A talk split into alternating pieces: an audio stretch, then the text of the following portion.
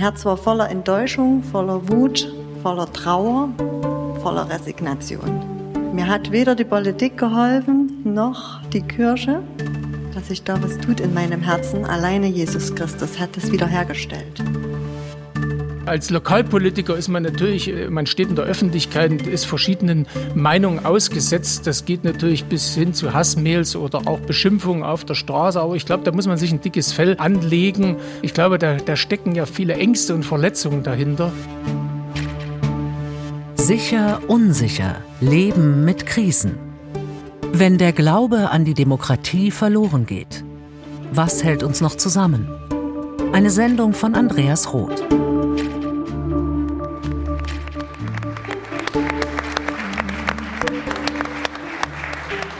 Herzlich willkommen natürlich auch den Gästen am und auf und neben dem Sofa. Vorn das schwarz-gelb gestreifte Sachsensofa mit dem Ministerpräsidenten. Ihm gegenüber an diesem Novemberabend gut 120 Menschen. Skeptische und freundliche, ärgerliche und Zuhörende. Die Macht und ihre Kritiker im Gespräch. Eine Initiative der katholischen und der evangelischen Akademie. Britt Heidenreich und Christian Siegel trennen in der Schulturnhalle am Rande Zwickaus nur wenige Stuhlreihen.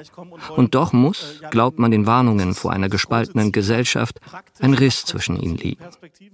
Dass ich anfange, über Menschen zu bestimmen in einem Land, wo die Menschenwürde des Einzelnen ja immer wieder sehr hoch angesiedelt ist.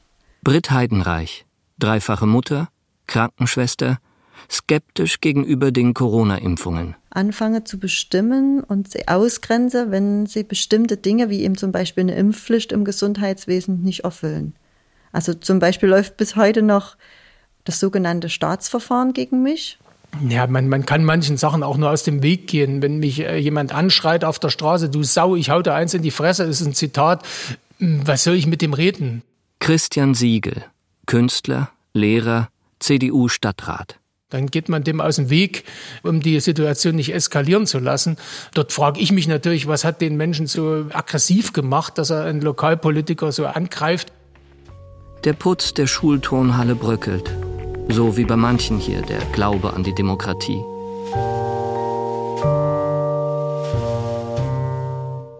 Letzte Fahrt.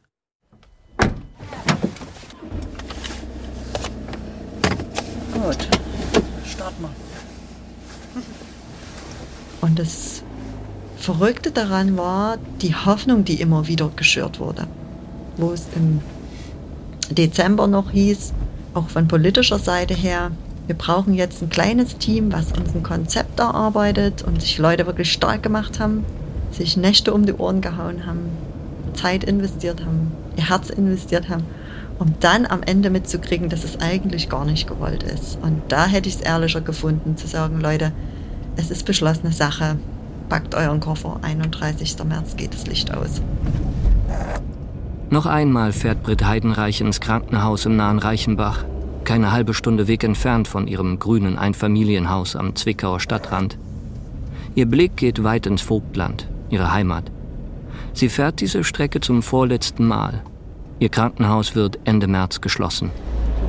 Das ist auch ein Stück Heimat, was ich jetzt einfach loslassen muss weil ich ja seit 32 Jahren dort zur Arbeit gehe und du kennst dort jeden Patienten oder viele Patienten, die eingeliefert werden, ne? weil, du, weil du dort aus diesem ganzen Gegend herkommst.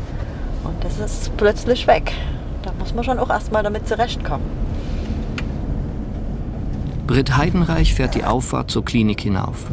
Keine Autos mehr auf dem Parkplatz, keine Krankenwagen, keine Patienten in der Notaufnahme. Alles wird wie eingefroren. Ja, Sie sehen es ja. Ist nichts mehr da.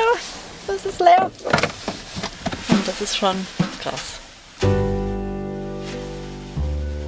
Wochen liegen hinter ihr, voller Ängste, voller Hoffnung, immer im Wechsel. Politiker stellten eine Rettung der Klinik durch Investoren in Aussicht. Mitarbeiter entwarfen Konzepte. Am Ende entschied doch wieder das Geld. Und Britt Heidenreich verliert mit ihren über 300 Kollegen ihre Arbeit. Allein in Sachsen mussten mehr als 26 von einst 103 Kliniken seit 1990 schließen. Fast immer auf dem Land. Schulen, Läden, Ärzte, Polizeiwachen. Alles schwindet. Einmal mehr ist Britt Heidenreich enttäuscht von der Demokratie. Dieses Gefühl trifft auf eine offene Wunde. Sie wuchs während der Corona-Pandemie.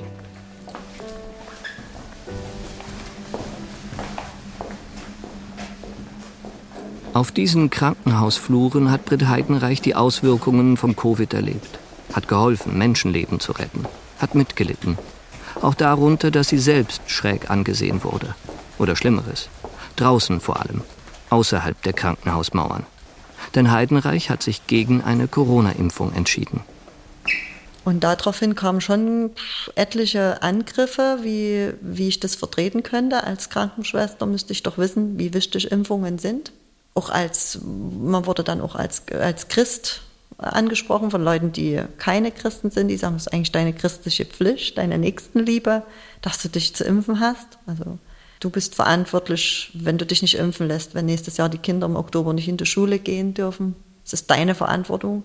Also so gab es schon etliche Sätze, die, die einen ganz schön beschäftigt haben, sage ich mal so. Auch verletzt, ja. Britt Heidenreich ist keine Corona-Leugnerin. Sie leugnet das Virus nicht und nicht seine zerstörerische Kraft. Skeptisch war und ist sie gegenüber dem Impfstoff. Wie Politik und Medien mit Menschen wie ihr umgingen, das hat ihr Verhältnis zur Demokratie am stärksten erschüttert.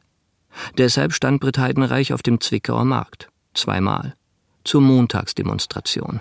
Ende 2021 war das.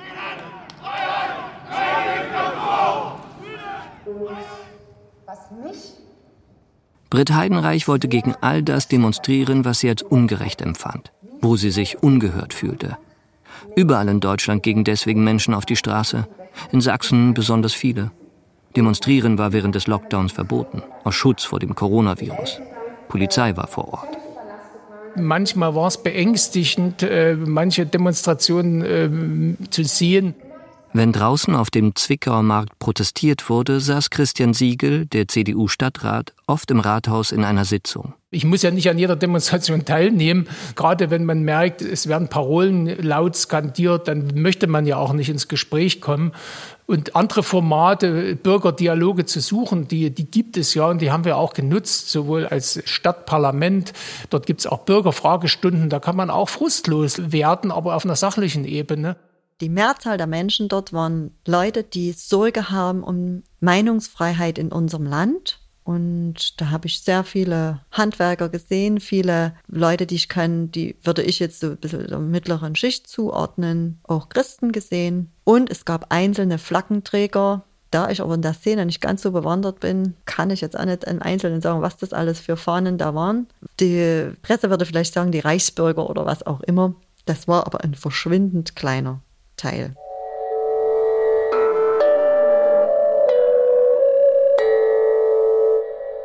Die verbale Gewalt ist nicht zu unterschätzen. Und das erleben wir im ähm, zwischenmenschlichen Miteinander, erleben es in den sozialen Medien oder auch gegen Politikern. Wenn rote Linien und Grenzen ständig überschritten werden, dann droht es auch zu, zur Normalität zu werden. Dann ist es eben normal, dass sich Menschen so verbal angehen. Dann ist es auch nicht mehr weit, dass Menschen auch übergriffig werden, auch körperlich übergriffig werden. Ulrike Weyer kennt die Mechanismen der Erhitzung aus ihrer Heimatstadt Plauen, nicht weit von Zwickau entfernt. Sie ist Seelsorgerin und als Superintendentin die oberste Geistliche der evangelischen Landeskirche im Vogtland. Die Eruptionen begannen hier wie vielerorts, nicht nur in Sachsen, bereits 2015 mit den Debatten um Flüchtlinge und Migration. Damals hat Ulrike Weyer einen runden Tisch für Demokratie mitgegründet.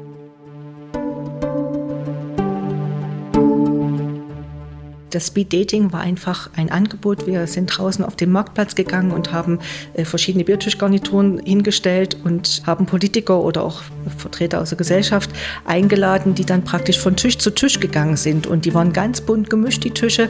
Alle zehn Minuten war ein Wechsel. An jedem Tisch war auch ein Moderator. Und das ist ein Format, wo wir versucht haben, uns füreinander zu öffnen. Also für die Meinung des anderen zu öffnen und auch die Fähigkeit zu hören oder auch die Meinung auch mal stehen zu lassen.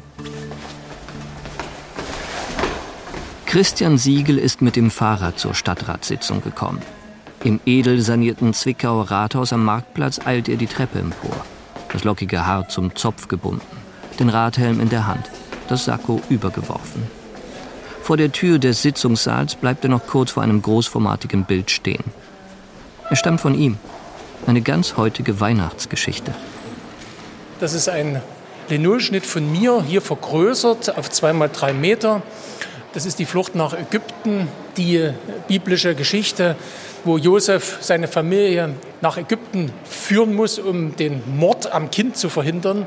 Und ich denke, man muss eine ausgewogene Flüchtlingspolitik machen, ohne das Menschliche zu vergessen. Und deshalb auch dieser Hinweis hier als an Anführungsstrichen Provokation, sagen, wir sind äh, Menschen, wir haben eine christliche Tradition und die Bibel ist voller Fluchtgeschichten und da sollten wir uns daran erinnern, dass wir vor allem das Menschliche bei aller politischen Diskussion nicht aus den Augen verlieren. Das zu tun oder zu lassen, dafür ist an diesem Donnerstag Ende März reichlich Gelegenheit. Die Stadträte debattieren über ein neues Wohnheim für 170 Geflüchtete. Es geht hoch her, wie in vielen Orten Deutschlands in diesen Tagen angesichts steigender Migrationszahlen. Auch Bürger kommen zu Wort. Einer der kritischen Beobachter auf der Zuschauertribüne geht in einer Sitzungspause auf Christian Siegel zu. Basecap, Beutel, sichtbar auf Streit aus. Er hat auch keinen Flüchtling aufgenommen, ne, weil er Angst hat. Kann man einen Moslem bei sich zu Hause aufnehmen. Ne? Aber das macht er ja nicht. Da hat er Angst. Ne? Das macht er nicht, Integration. Sie wissen nicht, mit wem ich aufnehmen und mit ja, wem ja. ich Haben Sie einen aufgenommen? Nein. Das sieht man Ihnen schon Angst äh, an, dass Sie Angst haben. Ich habe keine Angst vor Freilich. Das ist halt der Umgang, ne? das hören Sie. Ja.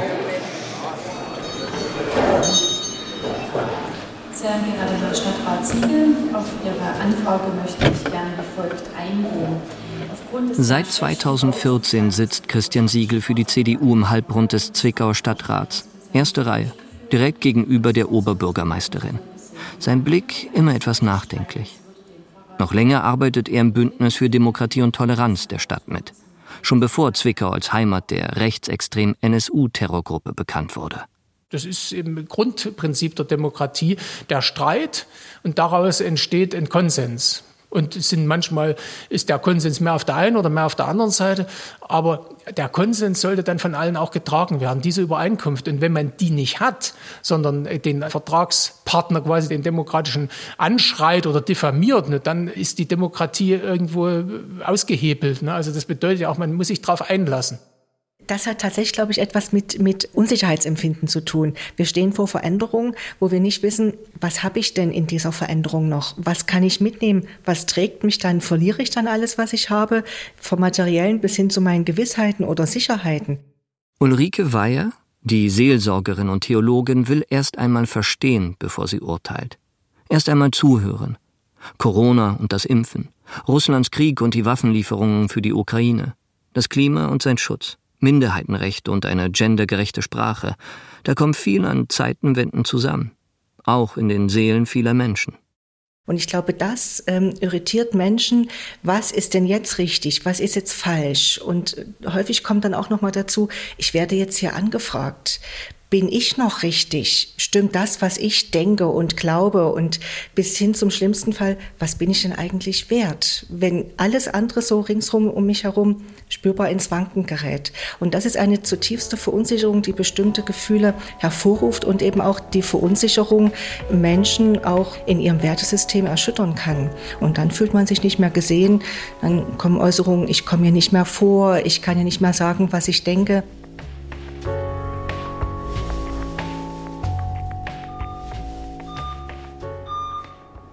Operation an einer Hoffnung. Das ist dann das Beatmungssystem. Ne? Wenn ich das jetzt hier runter mache, merkt er sofort, der macht ja einen Dichtigkeitstest, ob irgendwo Löcher sind. Ne? Wird er jetzt gleich mucken, dass hier irgendwas weg ist. Ne? Kontrolliert halt die ganze Maschine, wird da sozusagen getestet, ob irgendwelche Defekte sind. Ne? Sehen und schon hat er es gemerkt. Ne? Dann sagt er mir, hier stimmt was nicht. Britt Heidenreich bedient die Überwachungsgeräte im Operationssaal des Reichenbacher Krankenhauses. Herz, Kreislauf. Ein letztes Mal. Auch der Demokratie fühlt sie den Puls und auch bei ihr denkt sie, hier stimmt was nicht. Das ist so schwierig geworden, eine Meinung zu äußern, ohne Gefahr zu laufen, dass man verbal und auch andersweilig belästigt wird. Und da gibt es nicht nur Klimaschutz, sondern auch das, das Thema Identität. Das beschäftigt mich persönlich sehr. Also diese ganze Gender-Mainstream-Sache, weil ich da schon eine große Gefahr für unsere Kinder und Jugendlichen sehe, auch der Entwurzelung. Wer bin ich überhaupt? Und eigentlich das gute Bild von Mann und Frau und Familie so zerpflückt wird. Britt Heidenreich ist Christin. Die Bibel ist ihr wichtig und auch deren Bild von Familie, bestehend aus Mann und Frau. In Politik und Medien aber gelten diese Werte fast ausschließlich als rückschrittig oder gar diskriminierend. In der Demokratie fühlen sich Menschen wie Britt Heidenreich kaum noch repräsentiert, kaum noch anerkannt. Und damit hat sich das aber bei mir letztendlich immer mehr verhärtet zu erkennen. Verhärtet ist vielleicht ein komisches Wort, aber der Verdacht bestärkt, irgendwas stimmt hier nicht. Irgendwas ist hier nicht so, wie es laufen sollte. Und wenn ich merke, es versucht mich jemand zu manipulieren, dann triggert mich das unglaublich. Das erinnert mich ein bisschen auch an meine Jugend in der DDR. Es gab in der DDR also nur eine Scheindemokratie. Es hieß Deutsche Demokratische Republik, aber es wurde ja alles, was äh, sozusagen demokratischen Anschein haben sollte, wurde ja vorgegeben. Wo es Demokratie gab, waren für mich die evangelische Landeskirche und auch die Kirche, in der ich angehöre, in der ich aufgewachsen bin, die evangelisch-methodistische Kirche. Das war natürlich eine Prägung, auch in einer gewissen Oppositionshaltung. Als Christ war man ja in einer gewissen Opposition an DDR. Christian Siegels Weg in die Demokratie hat auf der Straße begonnen. Im Herbst 1989, wie bei vielen in Ostdeutschland. Kunststudent war er damals in Dresden. Demokratie, das war eine Verheißung, ein Traum. Auch etwas hart Erkämpftes.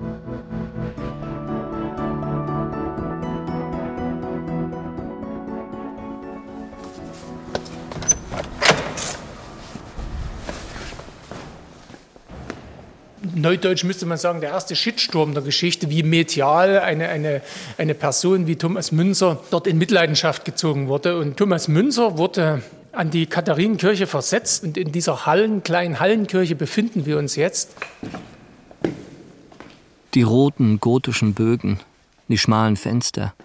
Alles ist noch so, wie es der Reformator Münzer vor gut 500 Jahren gesehen haben muss, als er aus Zwickau vertrieben wurde. Zu revolutionär war dieser Prediger für die Rechte der Armen und Ausgegrenzten.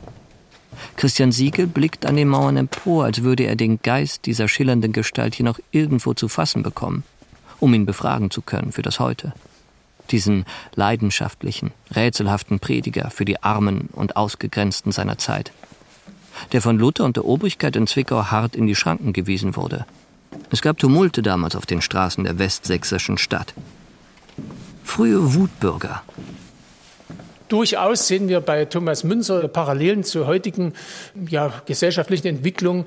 Polarisierung kann durchaus ein Mittel sein, den Streit zu einem Ende oder zu einem Kompromiss zu finden. Ähm, in der Feudalgesellschaft zu Luthers Zeiten war das eben weniger vorhanden, während wir jetzt natürlich in der glücklichen Lage sind, uns streiten zu dürfen. Veränderungssituationen oder auch die Krisengeschichten in unserer, in, in Europa, die zeigen immer wieder, dass Polarisierungen aufbrechen. Also in schweren Pandemien, ob das jetzt Pest war oder auch andere Pandemien, diese unterschiedlichen Bewegungen, die gab es immer schon in der Gesellschaft, wie man eben in solchen Krisenfällen auch umgeht. Ulrike Weyer, die Seelsorgerin und Superintendentin. Ich glaube nicht, dass es etwas Neues ist, wie Menschen darin reagieren. Neu ist, dass wir jetzt mal wieder so eine gesamtgesellschaftliche Krise erlebt haben. Das war viele Jahrzehnte nicht, sondern wir haben in Sicherheit gelebt und konnten uns auch sicher fühlen.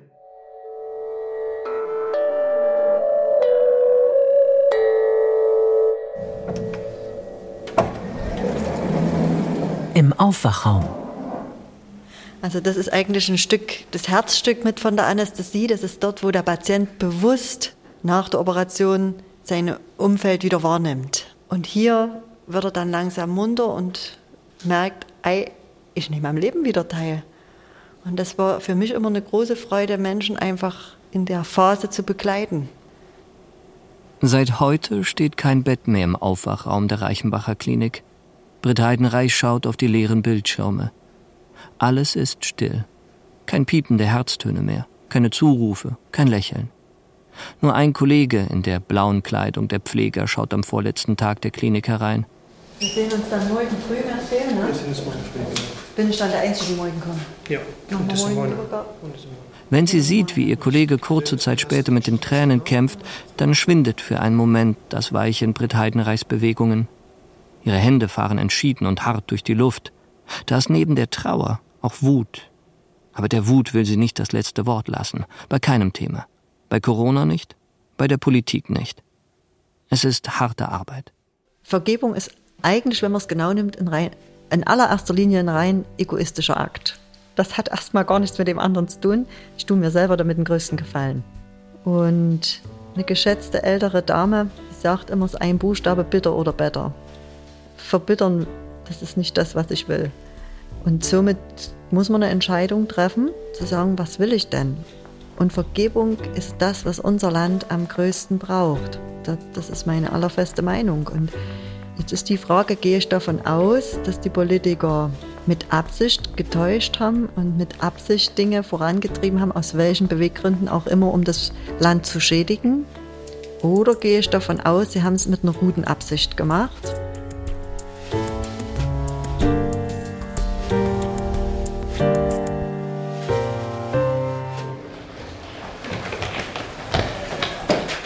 Und äh, natürlich bei, bei 600 Schülerinnen und Schülern sind, sind in, über die Elternhäuser viele Meinungen. Ähm, die durchaus kontrovers sind, aber der, als Pädagoge ist man nicht der Richter darüber, sondern wir vermitteln. Am Zwickauer Peter-Breuer-Gymnasium unterrichtet Christian Siegel Kunst und Geschichte. Neben seinem Leben als Stadtrat und Künstler ist das hier seine dritte Berufung. Wir helfen, Meinungen selbst zu bilden. Das ist ein ganz wichtiger Fakt, der auch in der Demokratie wichtig ist. Denn wir hören immer von Spaltung der Gesellschaft. Eigentlich ist keine Spaltung da, sondern man hört nicht mehr zueinander. Wenn man eine andere Meinung hört, kann man die verstehen, aber man muss nicht unbedingt Verständnis dafür haben. Aber dass man sich das anhört und versteht, das ist wichtig. Und das gibt auch dem Gegenüber ein, Feedback, das sagt, du bist erstmal akzeptiert.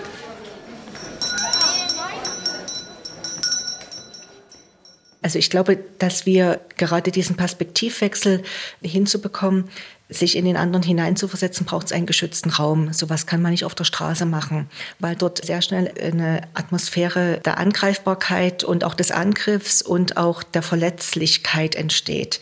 Und da wird sich keiner wirklich verletzlich machen.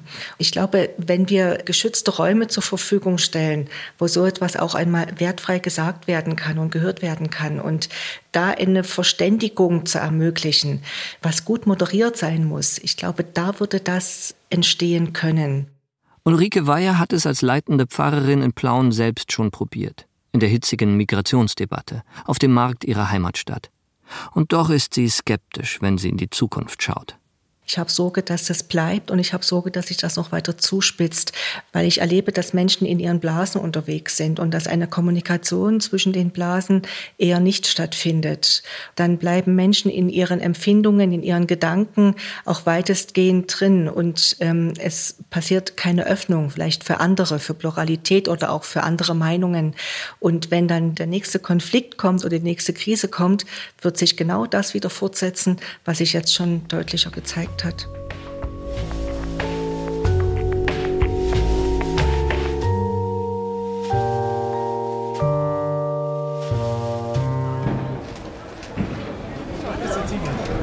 Vielleicht, ich erinnere mich noch an Sie zum Sachsensofa, aber vielleicht erinnern Sie sich nicht an mich. Doch, doch, doch, ja? doch, doch, doch. Da waren ja, das war ja recht übersichtlich. Da waren ja nicht so viele Menschen.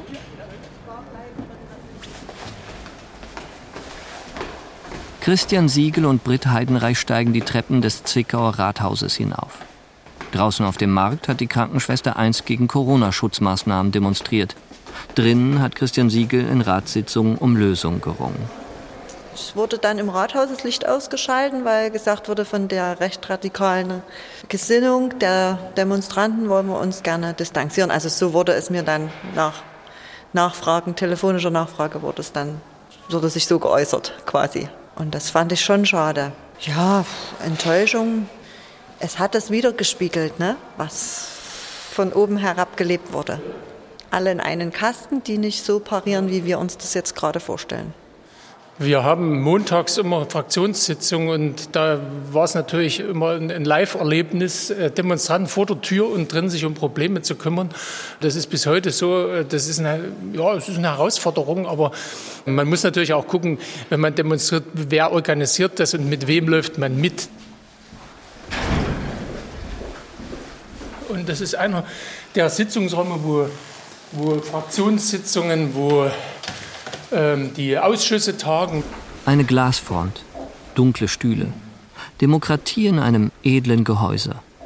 Und äh, es ist auch schön gemacht, es ist transparent. Normalerweise können die Leute von draußen sehen, wer hier drin sitzt, können da quasi so ein bisschen teilhaben.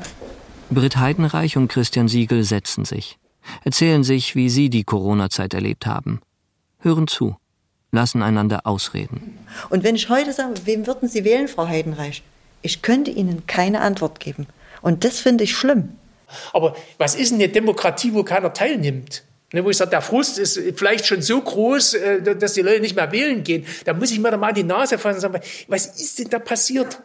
Ne, und das noch im Osten, wo wir sagen, wir haben uns das erkämpft, dass wir wählen. Und was ist denn passiert? Was ist passiert, dass wir solche Ergebnisse haben? Das ist meine Frage da ist eine, ja, ich, ich, ich kann es auch nicht rundherum erklären, aber es ist ein Frustrationspotenzial oder es ist eine Frustration entstanden, so nach dem Motto, ich kann ja eh nichts bewirken. Und das ist aber nein, und da muss ich sagen, das stimmt nicht. Der CDU-Stadtrat meint, Corona-Impfungen haben viele Menschenleben gerettet. Die Krankenschwester bleibt bei ihrer Skepsis. Aber geht es um eine gendergerechte Sprache oder die Pläne der Bundesregierung für die Heizwende, da finden beide, je länger ihr Gespräch währt, zu überraschenden Gemeinsamkeiten. Da teilen sie einen kritischen Blick und mitunter auch eine Hoffnung. Dieser Satz, wir schaffen das, das funktioniert nicht. Wir brauchen wirklich Gott und wir brauchen die Gnade, ohne der geht es auch nicht. Diese Erkenntnis, die wünschte ich mir ganz sehr und die braucht dringend unser Land. Dann werden sich Dinge einfach verändern, zu 100 Prozent. Zum einen unsere Herzen und zum anderen die ganze Gesellschaft. Das hat, mich, hat mir so gefallen. Sie haben trotz Ihrer Frustration und was ich ja verstehen kann, man verliert einen Job nach vielen Jahren. So, aber Sie strahlen Zuversicht aus. Und dann muss ich sagen, Dankeschön, dass das so ist. Denn äh, klar, wenn man jetzt Angst vor der Zukunft hat und das auch noch nach draußen trägt, ja, wie soll es denn unseren Kindern, unseren Enkeln und so gehen? Das, das pflanzt sich ja dann fort wie ein, wie, wie ein Geschwür.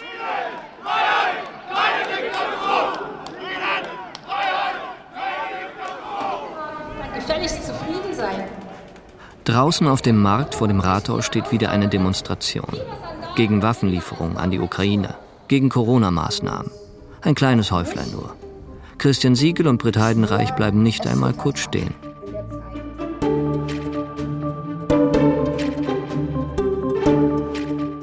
Wenn der Glaube an die Demokratie verloren geht, was hält uns noch zusammen? Von Andreas Roth. Es sprachen Barnaby Metschurat und Christina Maria Greve.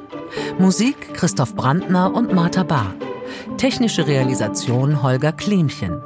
Regieassistenz Dagmar Palowski. Regie Jasmin Schäffler. Redaktion Mechthild Baus und Jasmin Schäffler.